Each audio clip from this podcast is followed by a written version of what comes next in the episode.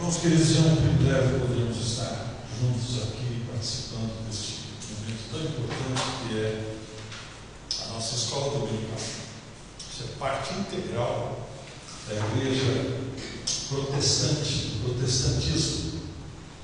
E é evidente, tenho observado que muitas igrejas estão sendo construídas hoje, só tem o tempo, mas não tem mais salas de escola dominical.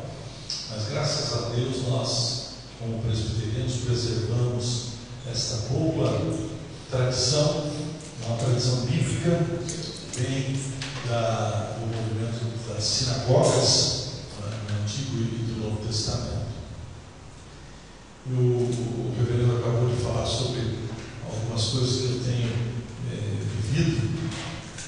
Eu creio realmente que nós estamos vivendo uma crise muito grande da masculinidade.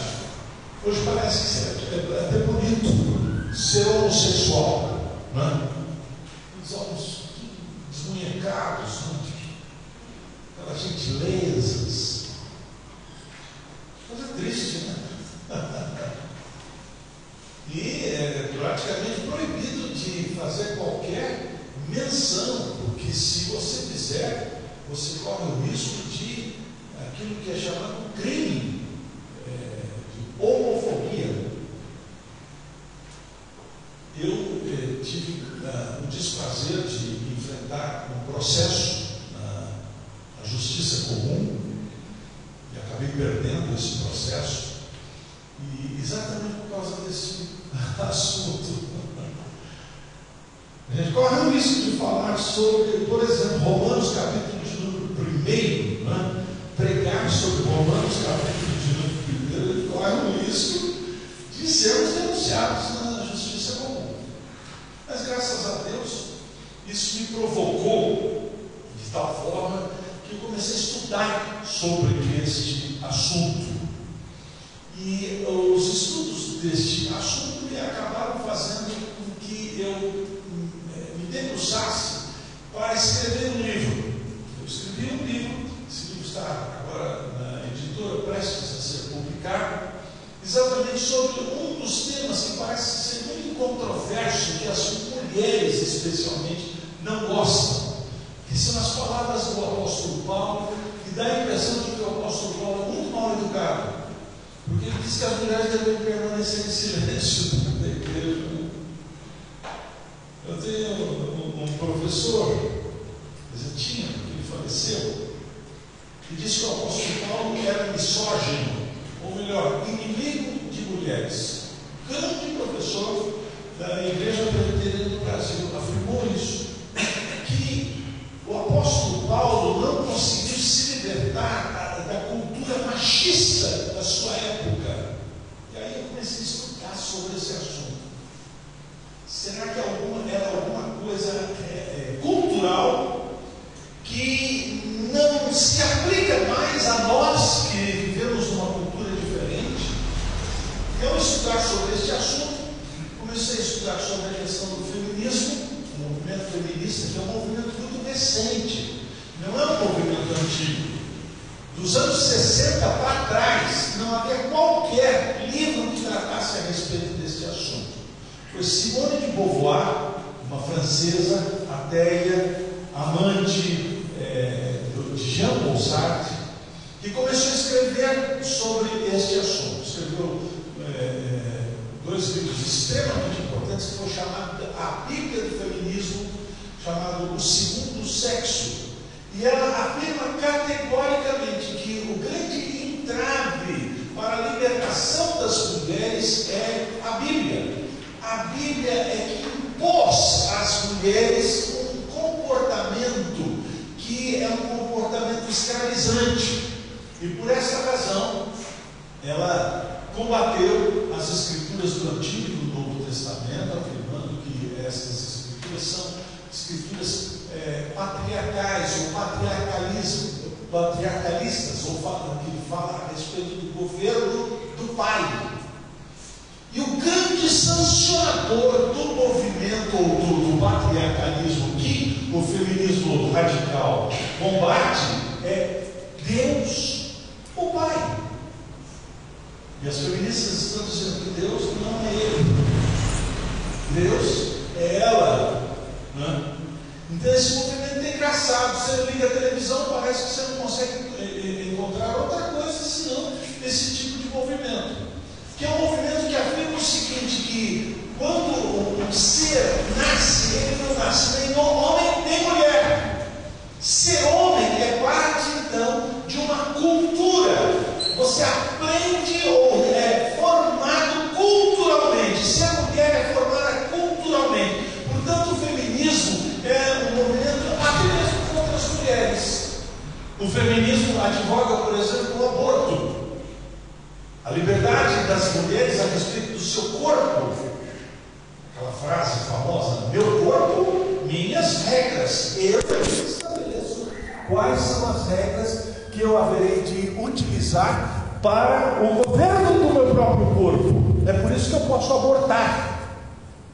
Então as feministas matam também as crianças, matam inclusive para nascer. Então esse movimento é um movimento que tem entrado dentro das nossas igrejas também, porque a gente aprende isso, os meninos aprendem isso na escola. É, vocês viram recentemente é, é, é, uma professora segurando o menino para passar batom nele? Né? Por quê? Porque ser homem é uma coisa aprendida e por isso então precisa desaprender a ser masculino. Porque o governo das mulheres, o governo feminino é que é o governo mais é, doce, mais gentil, mais afável, mais harmonioso. E os homens estão entrando nessa jogada. Nós estamos encontrando homens hoje que não querem mais ser homens. Você se lembra quando nós que temos cabelos brancos, a gente sabe disso, né? Eu me lembro do meu pai chegar para mim e dizer assim: Meu filho, fale que nem homem. Porque ah, ah os fonoaudiólogos sabem muito bem isso que a voz masculina é uma voz aprendida. A voz feminina, ela mantém-se sempre, é a mesma voz, mas o homem não, ele tem uma passagem a ponto de aprender a voz masculina. E a voz masculina é aprendida de alguém que tem uma certa autoridade sobre o menino. A, a, a, a, masculinidade não é alguma coisa, vamos dizer assim, é, é, natural, ela é social, ela é aprendida, a masculinidade é aprendida. De tal forma que é uma jornada. Enquanto o menino então chega a uma certa uh, idade, como adolescente, e ele se retira. Mas o mundo é perigoso. Ele volta para debaixo da saia da mãe. Depois ele volta, de, ele sai de novo, e ele volta, e ele sai, e ele volta, até que um dia ele saia e não volte mais. A maior iniciação masculina é o casamento. Enquanto as iniciações femininas são naturais, as iniciações masculinas são sociais. As iniciações femininas acontecem de uma forma muito natural. De repente a menina chega para a mãe e pergunta assim: Mamãe, o que aconteceu comigo? Aí a mamãe diz assim: É porque você deixou de ser menina. A partir de hoje, você é uma mulher. Os homens jamais passam por essa experiência. É por isso então que tanto a família como a igreja devem prover iniciações masculinas de tal forma que esta passagem ocorra de tal maneira que o menino deixe de ser menino para ser homem. Você se lembra do apóstolo Paulo, quando ele disse assim: eh, quando eu era menino, falava como menino, pensava como menino, mas depois eu deixei as coisas próprias de menino. A masculinidade é sempre, ou melhor, a liderança masculina é sempre um alto privilégio, mas este privilégio é um privilégio mortal. Enquanto as mulheres sangram naturalmente, os homens são chamados a sangrarem socialmente são os homens que vão à guerra para a defesa da pátria, a defesa da família, a defesa da sua esposa, a defesa dos seus filhos e a defesa da fé. Quantos homens morreram por causa da defesa da fé? Então, esta, esse aprendizado deve ser alguma coisa proporcionado pela família e pela igreja, porque a escola já não proporciona mais. A escola está dizendo que é bonito ser homossexual. Há uma virtude no homossexualismo. Então nós estamos encontrando homens afeminados e mulheres masculinizadas, porque parece bonito, parece elegante. Então, quando nós encontramos nas Escrituras declarações tais como do apóstolo Paulo, que você encontra na segunda carta de Timóteo, capítulo de número 3 em diante, quando ele está falando a respeito do culto, ele diz assim: Não admito que a mulher fale na igreja e que aprenda em silêncio e que não ocupe a autoridade de homem. Essas coisas hoje, essas declarações hoje, parecem ofensivas.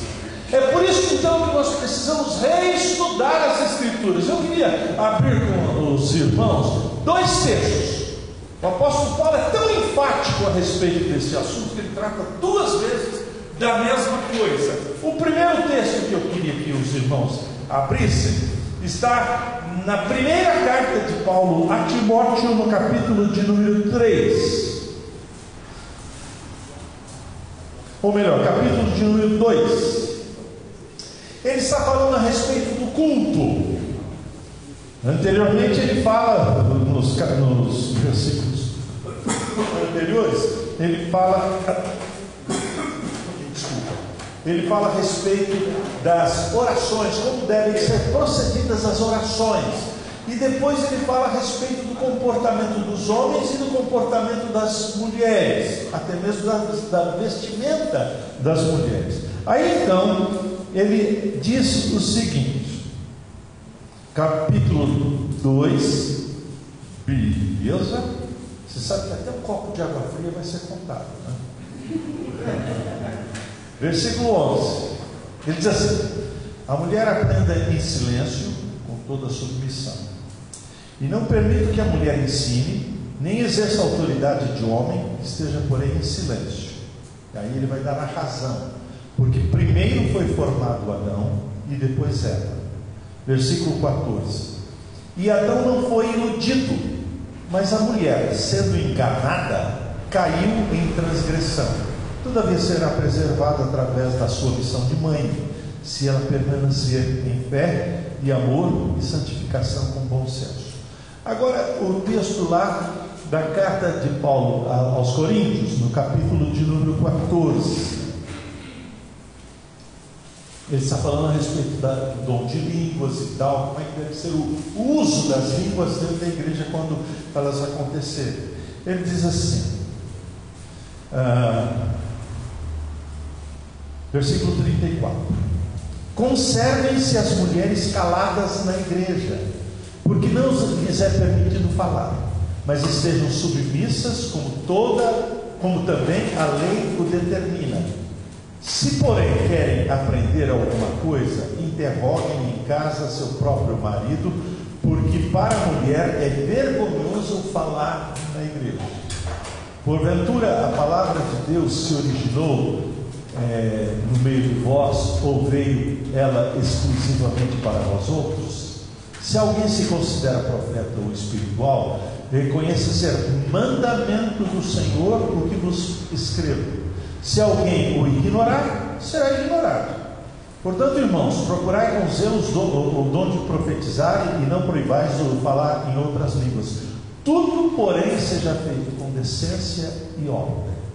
Não sei se os irmãos observaram, Aqui nós temos seis motivos pelos quais o apóstolo Paulo estabelece este critério. As mulheres aprendam em silêncio e não exerçam a autoridade de homem dentro da igreja, ou a autoridade do ensino, como isso que eu estou fazendo aqui agora.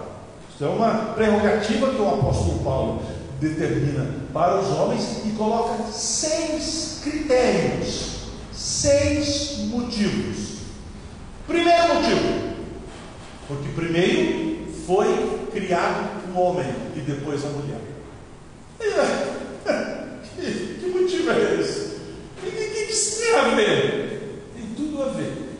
Você sabe muito bem que primeiro foi criado Adão. A Bíblia nos diz que Deus tomou do pó da terra, fez barro e então, não mais com fiat da sua palavra, mas agora com as suas próprias mãos, num linguajar bastante complexo das Escrituras, que são é, o linguajar antropomórfico, dando formas masculinas a Deus, porque Deus, na verdade, é espírito, ele não tem mãos, mas é uma forma de se falar. Deus toma então do barro, molda o barro se torna nefesh, ou alma, que é sopro. A palavra alma significa sopro, hálito, vento em movimento, sopro em movimento. A primeira experiência do nosso primeiro pai foi a experiência de ver a face de Deus.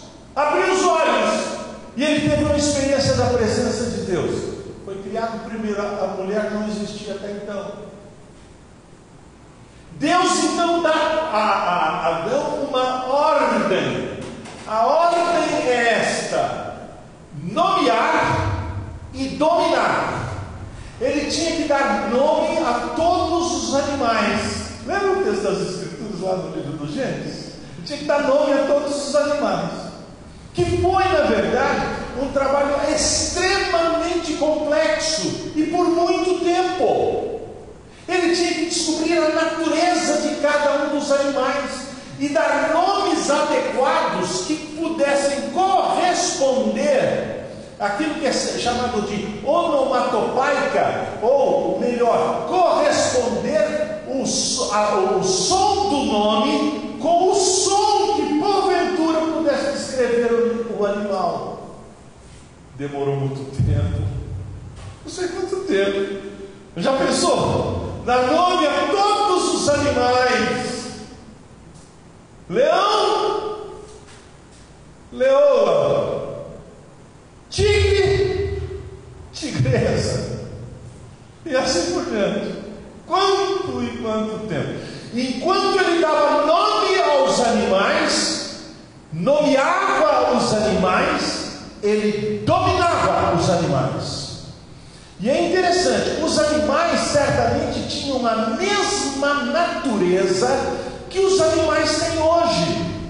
Mas o, o, nosso primeiro pai, Adão, ele dominou os animais, de tal forma que ele não, que os animais não pudessem causar medo a ele. É como que ele quase tivesse domesticado os animais. Para quê? Por que tanto tempo?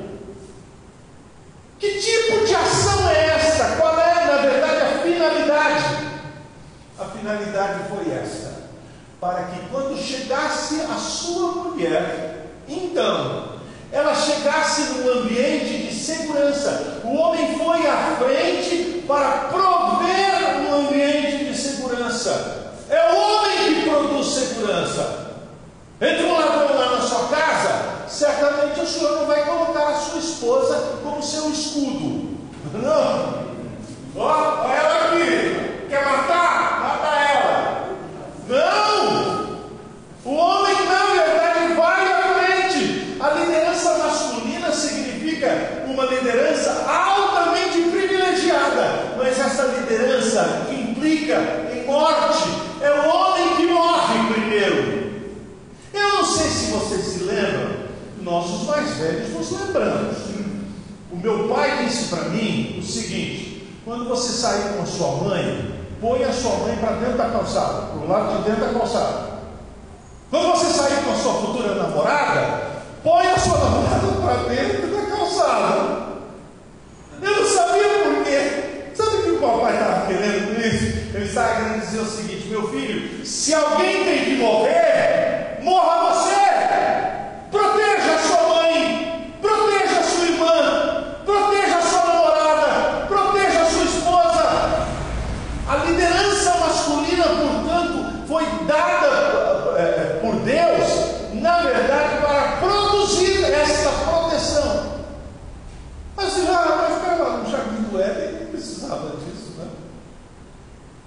precisava. Sabe por quê? Porque lá também estava a serpente.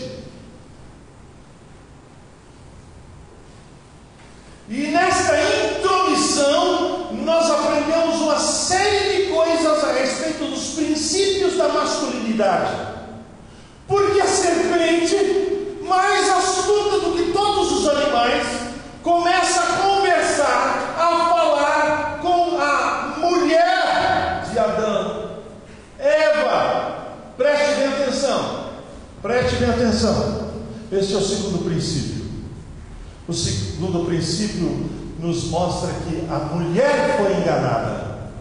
A gente espera lá. Então a mulher pecou mais do que o homem, né?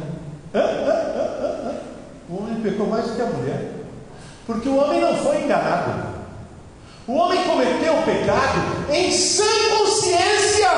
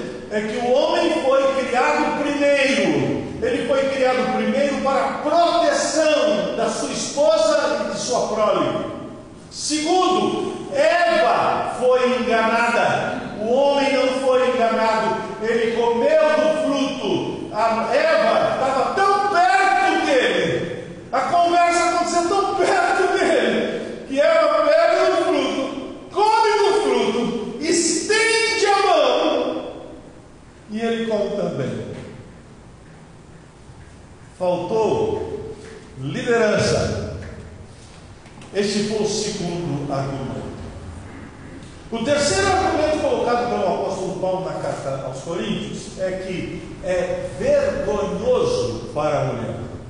Mas por que é vergonhoso? É vergonhoso porque é vergonhoso. Veja só, é vergonhoso que uma mulher se pareça com um homem. Não é não? Como é vergonhoso também que um homem se pareça com uma mulher. Você tem que olhar para uma mulher e dizer assim, é mulher. Tem que olhar para um homem e dizer assim, é homem. Se existe alguma e eu, eu, eu não sei se tem isso aqui na nossa igreja, mas se tiver, uh, rapazes, meninos, brinquinho, meninos delicados, é bom que o homem se pareça com um homem. É vergonhoso, portanto, que um homem não se pareça com um homem. Tão vergonhoso que uma mulher se pareça com um homem. É isso que o apóstolo Paulo está dizendo. Ele está afirmando um princípio da masculinidade. Que os homens, portanto, assumam esta responsabilidade de liderança dentro dos seus lares e dentro da, da igreja. É extremamente importante que isso aconteça. É interessante. Paulo está dizendo isso dentro do contexto do paganismo. E o paganismo está muito presente nos nossos dias também. O movimento feminista é um movimento pagão, é o ressurgimento do paganismo a ponto então de se propor a adoração de novas deusas. Se Deus não é ele, Deus é ela, então está sendo proposto, inclusive dentro das igrejas presbiterianas nos Estados Unidos, por exemplo, a maior igreja presbiteriana lá está propondo a adoração da deusa Sofia, ela. Agora preste bem atenção, há uma natureza de é, revelação na criação de Deus.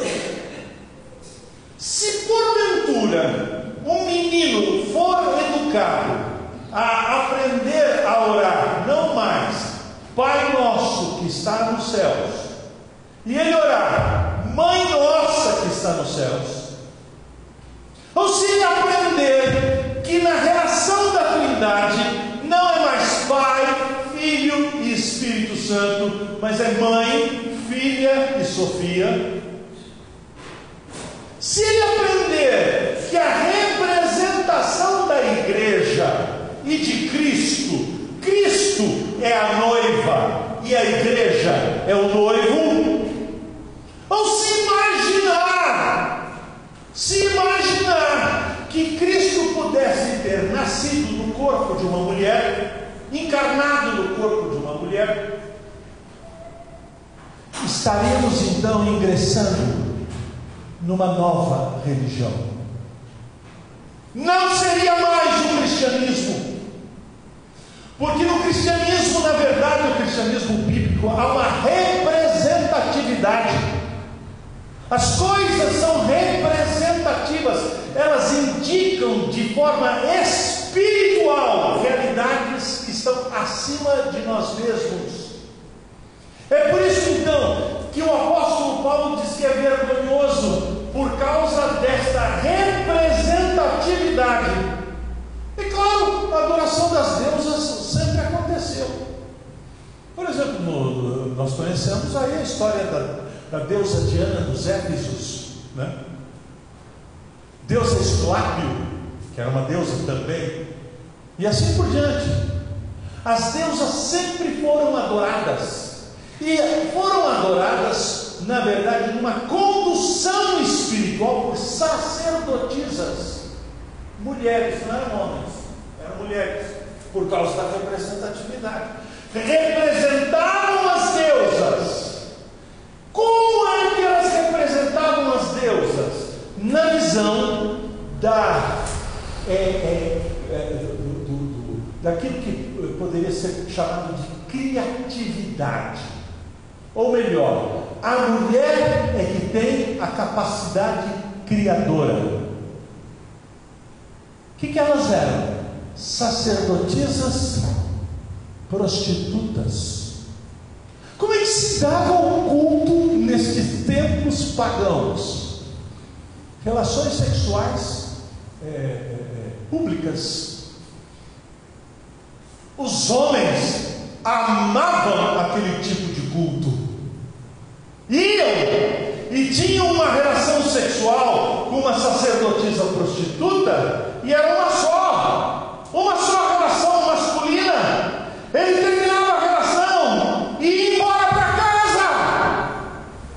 As sacerdotisas prostitutas permaneciam no templo um, dois, trinta, quarenta, cinquenta coitos. Flávio Josefos, o historiador, afirma que essas sacerdotisas prostitutas tinham vida curta. Tal era a degradação a que eram submetidas. Meninas eram chamadas para serem prostitutas, sacerdotisas prostitutas. Aí o apóstolo Paulo se levanta e diz assim: Aqui não. Aqui não. As mulheres serão protegidas. E esse é um princípio extremamente importante da masculinidade. É por isso que ele diz que ele não admite que a mulher fale da igreja. Sabe por quê? Porque eu, eu é que estou falando aqui agora, não é? Quem está falando na igreja é um negócio engraçado, né? Engraçado e perigoso. Porque eu estou falando e as pessoas estão olhando para mim. Eu estou falando e todo mundo olhando para mim. Não, é não? Eu sou alvo das considerações na mente de. Algumas pessoas estão aprovando, outras estão reprovando. Entendeu? O pastor que fala publicamente, reverendo é alvo de flechadas. Nós não somos majoritários. É perigoso falar publicamente. É perigoso expressar as suas opiniões e expressá-las biblicamente. O que eu estou falando, por exemplo, contra a homossexualidade, pode ter certeza de uma coisa: é chamada hoje pela lei brasileira de homofobia, que se compara, se compara com a, a, a, algo relacionado à raça. Estão, me, estão dizendo que eu sou um racista e que eu posso ser condenado. E eu sei que posso, porque eu já fui. Eu tive que pagar danos morais. Então, quando o apóstolo Paulo usa todas estas expressões, ele está dizendo o seguinte: homens, sejam homens, protejam as suas mulheres, não permitam que elas sejam expostas ao perigo. Aqui na igreja, as mulheres serão protegidas. Este é o conceito da masculinidade. É por isso então que as escrituras chamam homens para serem pastores, homens para serem presbíteros, homens para serem diáconos, de tal forma que assumindo esta liderança, protejam as mulheres e protejam as crianças. Dentro da igreja, nós temos uma nova humanidade, ou melhor, uma raça segundo Deus. E esta raça segundo Deus se comporta conforme os preceitos de Deus. A masculinidade é aprovada, as mulheres como seres femininos. E o apóstolo Pedro diz que nós, os homens, devemos, devemos tratar as mulheres com mais consideração, por serem elas mais fracas. Mas mais fracas não é porque mulher é fraca coisa nenhuma, é porque mulher é mais frágil, é emocionalmente mais sensível, frágil fisicamente, frágil emocionalmente. É por isso então, e é, é engraçado isso, né? Quando eu, eu, eu, me casei, fiquei casado 41 anos, depois enviuvei e me casei novamente, estou casado já há dois anos, é, graças a Deus. O meu pai dizia o seguinte: Meu filho, quando a sua esposa chorar, não pergunte para ela por que, que ela está chorando. Sabe por quê? Porque muitas vezes nem ela sabe. Fragilidade feminina é assim mesmo. Deus criou assim. E no quadro magistral que ele pintou, ele foi criando e a Bíblia foi dizendo assim: E viu Deus que era bom. E viu Deus que era bom. E aí, quando ele criou os nossos primeiros pais, homem e mulher, as Escrituras dizem o seguinte: E viu Deus que era muito bom. Quando ele criou a nossa mãe primeira, eu posso imaginar como foi a experiência de Adão. Ele não sabia propriamente que ele estava sozinho, porque a Bíblia diz que ele não estava, não, não, não afirma que foi é, é, essa é uma descoberta dele. Não, não. A Bíblia diz assim: e viu Deus que não era bom que o homem estivesse só. Far-lhe-ei uma disjuntora que lhe seja idônea. A palavra idônea significa alguém que possa curtir, igual para igual, olhar para os olhos. Não há diferença de dignidade, há diferença de funções, a diferença, na verdade, da formação, como o homem foi criado e como a mulher foi criada. A diferença é física, graças a Deus. Já pensou se eu tiver casar, casar com um homem? Coisa horrível! Mas casar com uma mulher é, na verdade, essa formação que Deus criou, que Deus fez, que é boa. Ele viu que era muito bom. Foi isso que Deus observou, foi isso que Deus criou. Deus criou seres conforme a sua criatividade. Deus é criativo. E Ele criou conforme a sua criatividade, não de forma uniforme, mas de forma diversa. É maravilha. É por isso que os franceses, quando falam a respeito de homem e mulher, eles usam uma expressão assim com todo, todo garbo, né? Eles dizem assim: Vive la différence, viva a diferença, graças a Deus. É isso que o apóstolo Paulo está tratando, quando ele diz que a mulher foi enganada. Por quê? Porque o homem, na verdade, não assumiu o seu papel. Deveria ter interferido e não interferiu. Há, na verdade, um pecado masculino que é terrível. A tirania é um pecado muito grave dos homens. Os homens são tiranos. Mas o pecado da tirania não é o pior pecado masculino. Sabe qual é o pior pecado masculino? É aquilo que os teólogos chamam de uxoriedade. Uxoriedade significa quando a mulher decide tomar a liderança, o homem cruza o braço e diz assim: vá, que se dane. Isso acontece dentro da igreja. Por que, que as mulheres estão assumindo a liderança? Porque os homens, na verdade, são covardes, cruzam os braços e deixam as mulheres se esfolar. Deixam as mulheres conforme Adão deixou Eva. Não assumiu a liderança. Masculinidade tem um preço, custa caro, sangra. Mas isto revela características daquilo que é ser um homem. Primeira característica, o primeiro argumento do apóstolo Paulo.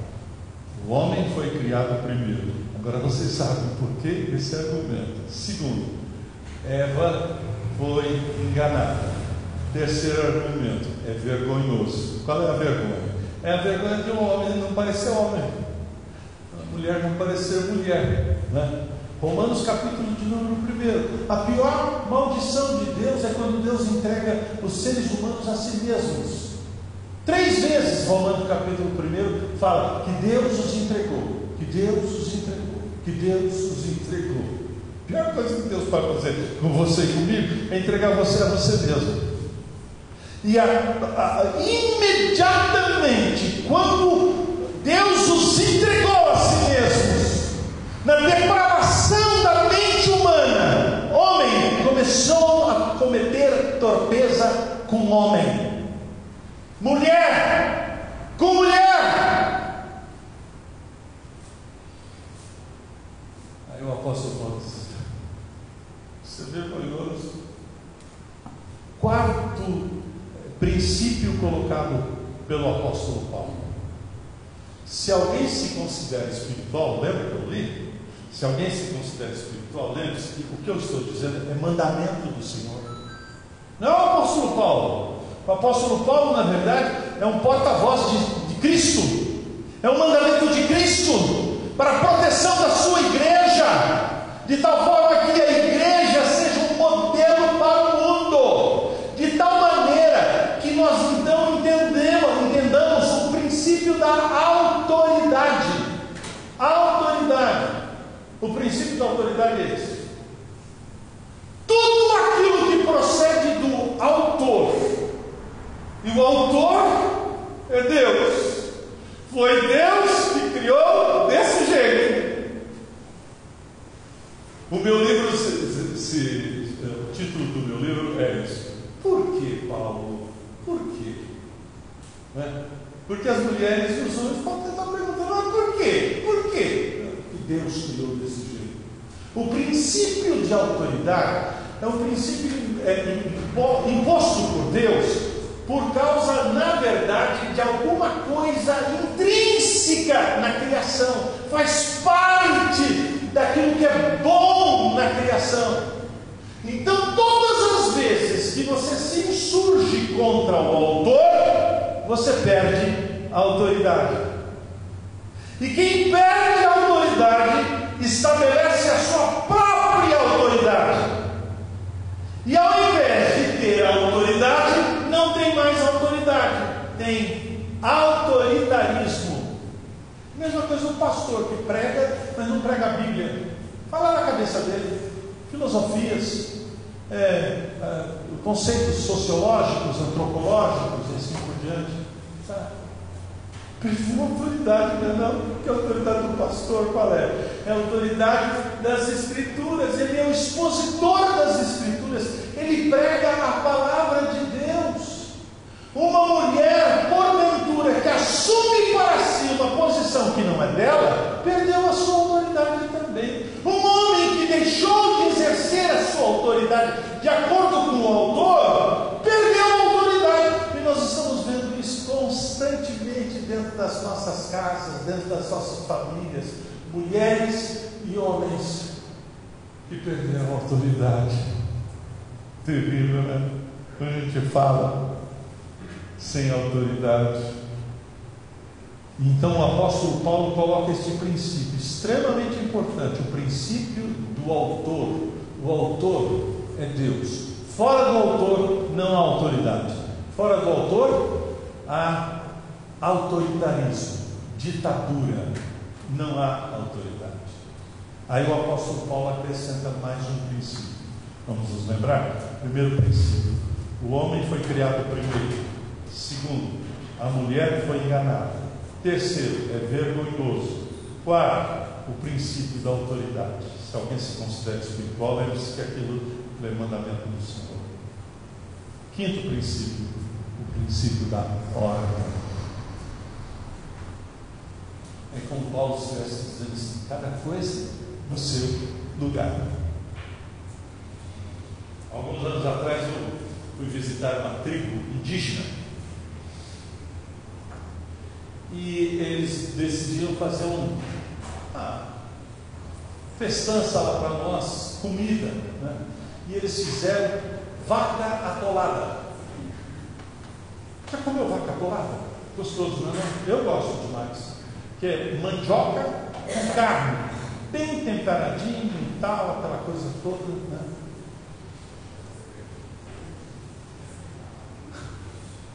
Eu não gosto de falar o que aconteceu. Eles não tinham propriamente vasilhas, vasilhames para trazer o prato para nós. Né? Sabe aonde eles trouxeram a, a vaca atolada? Um penico.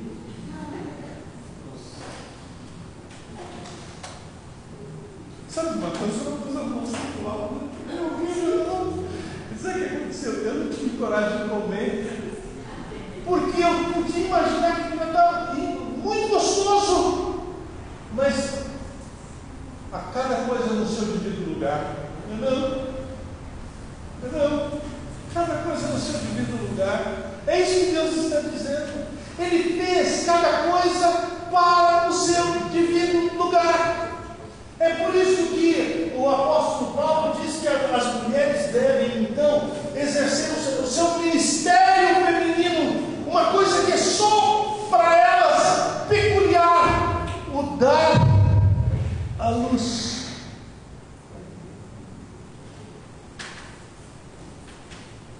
Tem nada que seja mais peculiar. Nenhum homem pode sequer imaginar ter no seu ventre um ser que pulsa que estica a perna. Cada coisa no seu lugar. Você pode apertar um parafuso com uma faca, mas a faca não foi feita para apertar parafusos. A faca foi feita para cortar os alimentos. Para apertar o parafuso existe uma ferramenta própria. É isso que Paulo está dizendo, gente. Você está percebendo como ele ama as mulheres? ele está querendo proteger as mulheres.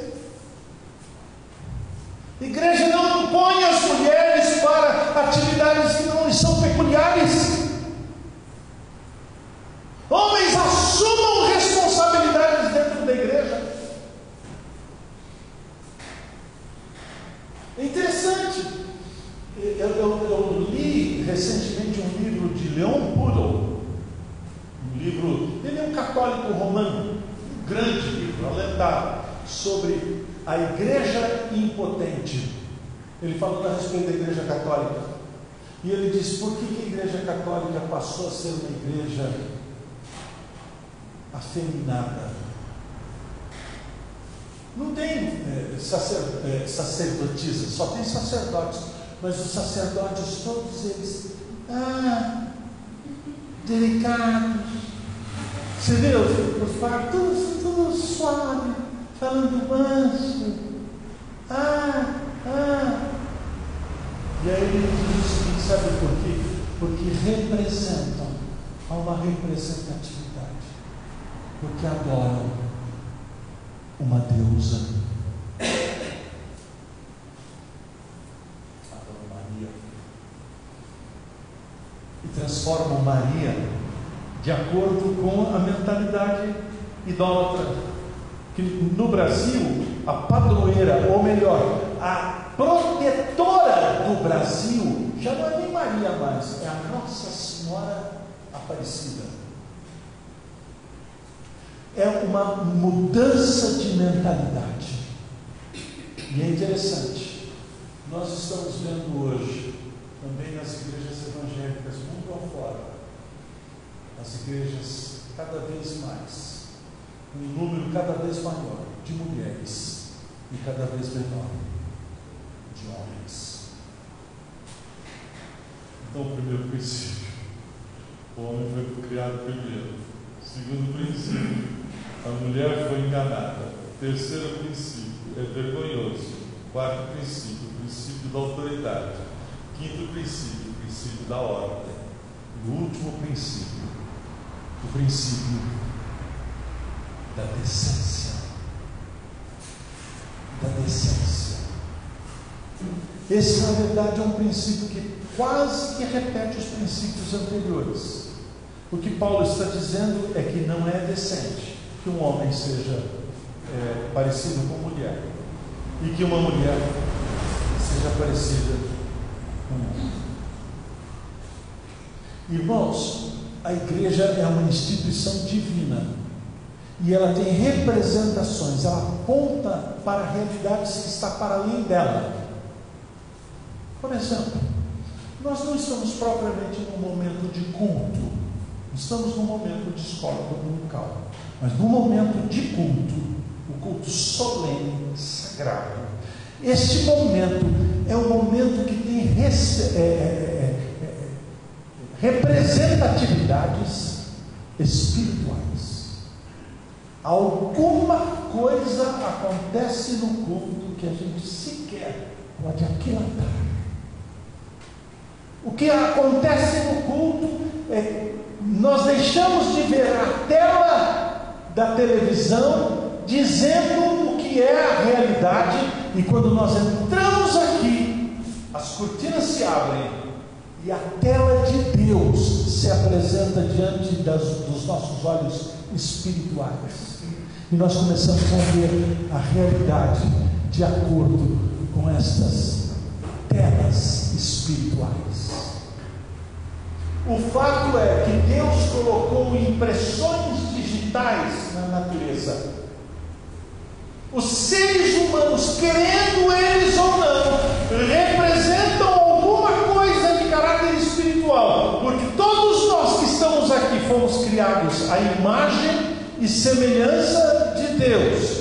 E Deus decide juntar aquelas pessoas que porventura foram alcançadas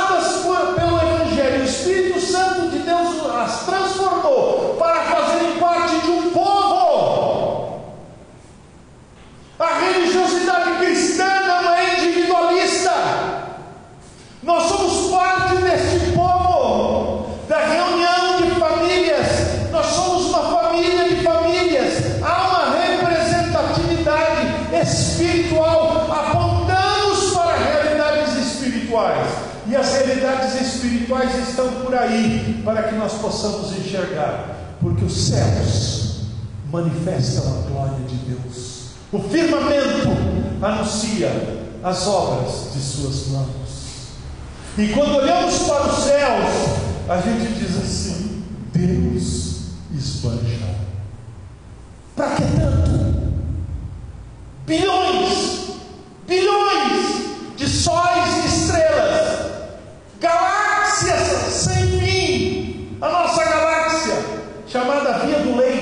a Via Láctea. A galáxia mais próxima, a galáxia de Andrômeda. E estas são uma entre bilhões de outras galáxias, formadas cada uma delas por bilhões de sóis, estrelas e astros siderais.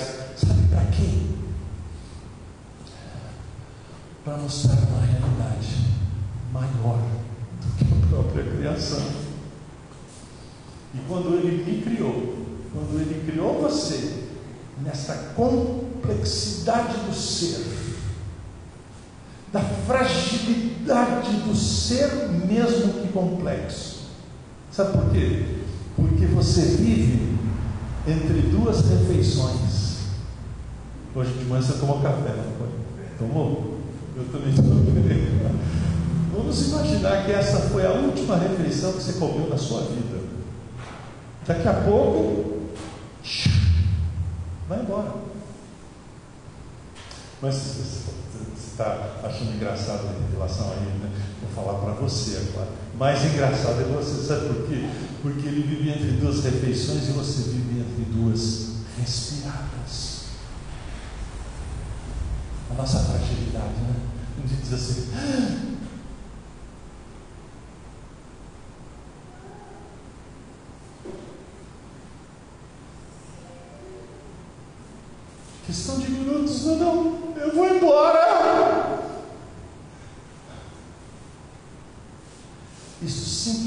Para mostrar uma realidade espiritual que em Deus nós vivemos, em Deus nós respiramos, em Deus nós somos. Tão frágil, não é? Tão frágil. Eu fui internado recentemente, de repente uma dor no peito, fui internado, me levaram lá para o hospital rapidinho já fizeram os exames e tal, não, tem que ser operado. Operado de peito aberto. É o seu coração, está totalmente entupido. Eu nem sabia. Está totalmente entupido. 90% das principais artérias, 90% o médico olhou para mim e falou assim, eu não sei como é você está tá vivo ainda. Tem que ir rápido. Eu falei assim, mas não tem jeito de fazer diferente. Você tem, tem, pode pôr aquelas molinhas no seu coração. Eu prefiro. Fizeram seis molinhas. Eu estou com seis molinhas aqui dentro. A vida, ó, Sabe que eu estou falando, suando e tal, eu poderia de repente, pum! Por quê? Porque a vida é frágil, mas ela é representativa. Você se lembra quando Moisés chegou diante de Deus ali na sarça ardente? E Moisés então, boca aberta, estupefato, maravilhado ele perguntou assim: Quem é que eu vou anunciar? Qual é o teu nome? E Deus disse assim: Eu sou o que sou. Deus é o único que é o que é. Não tem começo e não tem fim. Nós temos começo. Nós somos eternos. Mas nós não somos eternos como Deus, porque Deus não tem começo, não tem fim. Nós somos chamados vida eternos. Temos um começo não temos fim. Representamos a Deus nesse sentido. Deus é eterno. Deus não murcha. Deus não envelhece. Deus não enruga.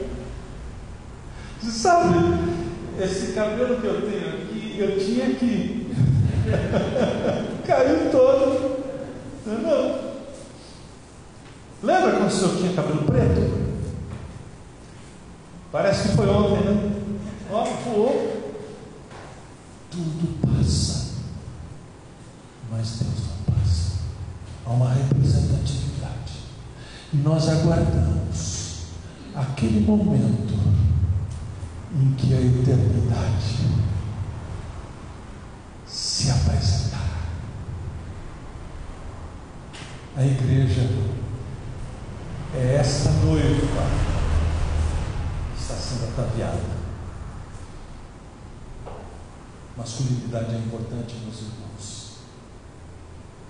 É aquilo que representa algo bom de Deus. Feminilidade é importante. Mulheres, sejam mulheres. Se orgulhem de serem mulheres. Amem o fato de serem mulheres. Se ataviem como mulheres. Se embelezem como mulheres. Mas cuidado, não façam da sua roupa aquilo que você é. Porque você é mais do que a sua roupa. Homens, assumamos a nossa responsabilidade. Pode ter certeza, esse homem é pegar pesado. Mas é bom ser homem. É bom ser homem. Cristo foi homem. Nós temos uma representatividade. Que Deus assim nos abençoe. Sendo escola dominical, eu sei que muitas vezes o pessoal não gosta disso, mas sendo escola dominical, quem sabe você tem alguma interrogação, alguma pergunta, quer alguma coisa, quer perguntar, pergunte agora, ou cale-se para sempre. alguma pergunta? Pense, dou alguns minutinhos para vocês pensarem se vocês querem.